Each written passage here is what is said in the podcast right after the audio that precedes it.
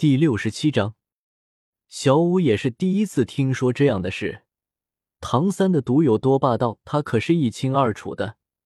李胜竟然对所有的毒素免疫，而且似乎仅凭着肉身就能压制住五十级的魂王，怪不得每每提起李胜，唐三的表情都有些不自在，感情是被打击到了。别说唐三了。连十万年魂兽化形的小舞也对李胜的变态表现出了十足的酸味。这小圣子怎么一声不响的超过我们这么多？上次还能跟他打一打，现在恐怕连他的身都进不了了。不行，我得努力修炼了，不能被小圣给落下太多。小五跟自己鼓了鼓劲，转头看向了唐三：“三哥，赶快动手吧。”我看那头大猩猩撑不了多久了。好，唐三从二十四桥明月夜中掏出了配置好的麻痹性毒药，以暗器的手法打向了泰诺。一蓬淡淡白色的烟雾笼罩了李胜两人。唐三又掏出几粒紫色的药丸，给了小五和泰隆一人一颗，含在舌下，可以使你们不会中毒。两人一言放入口中，将药丸卷入了舌下。一股极其清凉的味道从药丸里传出，直冲大脑，似乎连精神都清醒了几分。唐三的毒药见效很快，泰诺在短短几个呼吸的时间就已经快被麻倒了。就是现在！唐三一声令下，三人纷纷释放魂环，爆射了出去。李胜此时正一拳打向泰诺的胸口，带着从臂骨处伸出的骨刺。如同长矛一般，如果这一下打实，恐怕会将泰诺胸口处捅个大窟窿。泰诺若没有中毒，还能将其打偏或挡下。可他现在中了毒，整个人就只能眼睁睁的看着骨刺捅向自己的胸膛，强烈的死亡气息刺激着他的神智，让他一下子清醒了过来，嘴角露出了凄惨的笑容。李胜这一拳乃是全力以赴打出的。发现情况不对时，已经根本来不及收力了。如果这一下他运气好没有死，我就能用口香糖治好他。就在李胜这样想着的时候，斜刺里突然窜出来三个人，不是唐三，他们又是谁？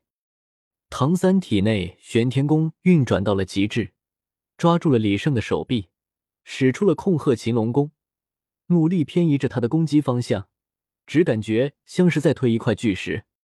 小五则是腾空跃起，头向下，脚朝上的出现在李胜的头顶，伸出双手握住了李胜的牛角，腰在半空中折成了弓形，接住弹力，使劲将李胜向后方甩去。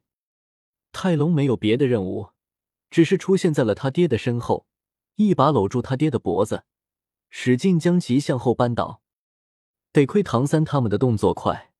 李胜的胳膊被唐三带的有些上扬，小五使出了浑身的力气也没有甩飞他，仅仅只是将李胜的头向后掰了些。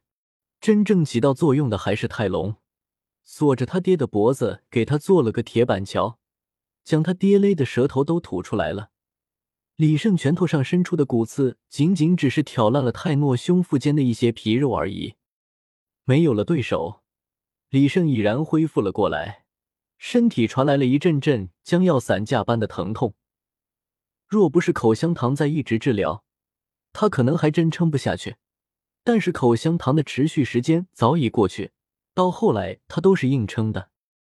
低头看了看又双若着裸体的自己，干脆就保持着一身骨刺的模样，好歹还能遮遮羞。我说泰隆，你再不松手，你爹就要被你给勒死了。小五看到泰隆竟然还傻乎乎的抱着泰诺的脖子，笑的眼泪都快流了出来。啊！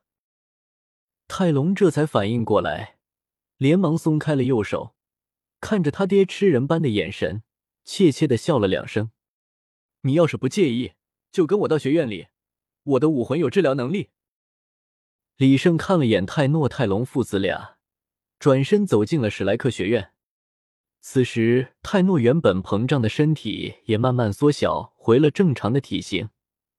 看着身受重伤的父亲，泰隆咬了咬牙，背上泰诺，跟着李胜走进了学院。李胜带着泰诺和唐三等人来到了一处僻静的树林，释放出了自己的武魂。看着李胜的魂环，泰诺、泰隆父子也终于知道李胜为什么不愿意释放出武魂了。三个紫色，一个黑色，这种魂环配置他们可都是第一次见。关爱牙齿，更关心你。李胜抛给了泰隆两粒口香糖，自己也吃下了两颗，身上的伤痛被一一修复了起来，酸痛麻痒一并涌上心头。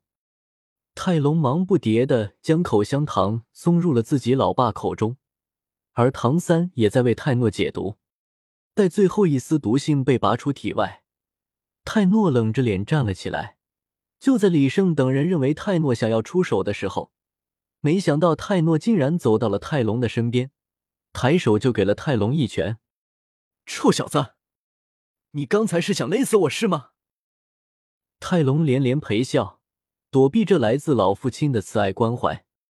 教训完了泰隆，泰诺走进了李胜身边，看了看站在一起的师兄弟两人，问了一句话：“食物系？”“嗯，不过我是双生武魂。”另一个是气武魂。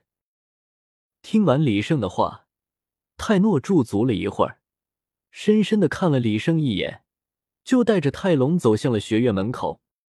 等泰隆、泰诺两人走后，小五终于忍不住心中的惊讶，向李胜问了起来：“小胜，你的魂环之前不是百年的吗？怎么现在又变成千年的了？”我不是说过吗？我在每一次吸收魂环的时候。前面的所有魂环的年限都会随之提升，你们吸收魂环的时候，总会有不少的魂力被浪费掉，而我则不同，我的口香糖武魂能充分的将这些你们浪费了的魂力利用起来，用于提升前面所有魂环的年限。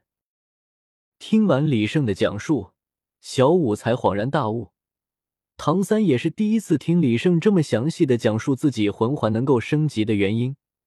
两人心里更酸了，哪怕是小五都在想：李胜这武魂怎么没有出现在我身上呢？三哥，我们还是先回房休息吧，晚上还有行动呢。